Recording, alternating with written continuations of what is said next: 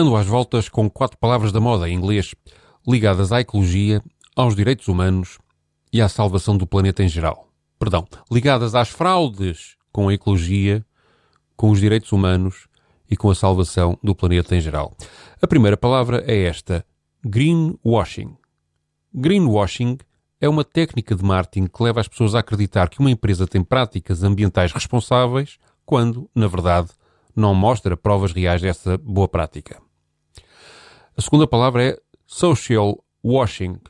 Com o social washing, o marketing das empresas exagera ou não comprova o impacto social positivo de um investimento, de um produto, de um projeto ou de uma campanha, normalmente de apoio a causas solidárias. A terceira palavra é blue washing. O blue washing acontece quando uma empresa se autodenomina socialmente responsável, mas, na verdade, desrespeita os direitos sociais.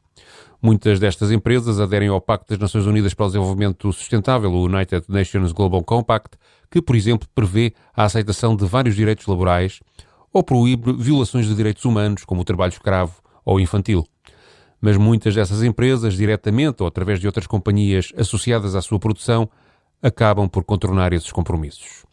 A quarta palavra é pinkwashing. No pinkwashing, o marketing da empresa, partido ou instituição trabalha temas relacionados com a igualdade de género sexual, com apoio a causas feministas, gays ou outras, mas nas políticas internas de contratação e gestão dos recursos humanos não aplica medidas que eliminem a desigualdade de género. Lembrei-me de tudo isto ao ouvir este excerto de dois segundos na publicidade de uma marca de combustíveis.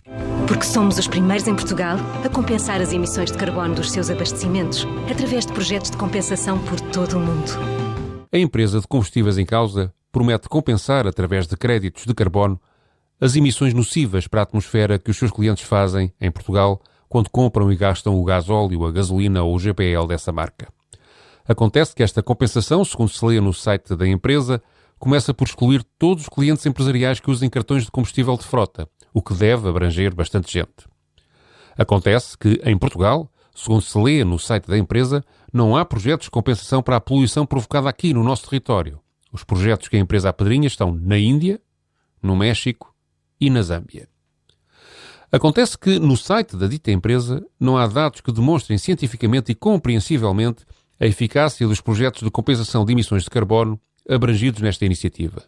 Está apenas prometida uma auditoria anual a realizar por uma entidade internacional, a ICROA. A ICROA tem apenas 17 membros e é uma entidade de autorregulação, o que me deixa sempre desconfiado porque não acredito em juízes em causa própria. A ICROA produziu este ano 17 relatórios, um para cada membro, sobre o esforço feito em 2019 por cada um deles para a redução de emissões de carbono.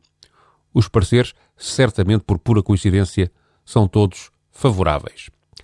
Acontece ainda que a empresa de combustíveis que em Portugal lançou a 22 de julho esta campanha de compensação de emissões de carbono aderiu aos 17 Objetivos de Desenvolvimento Sustentável das Nações Unidas para 2030 mas só se compromete a chegar à neutralidade zero em emissões de carbono em 2050, daqui a 30 anos. Provavelmente já demasiado tarde para muita gente e para muitas regiões do planeta.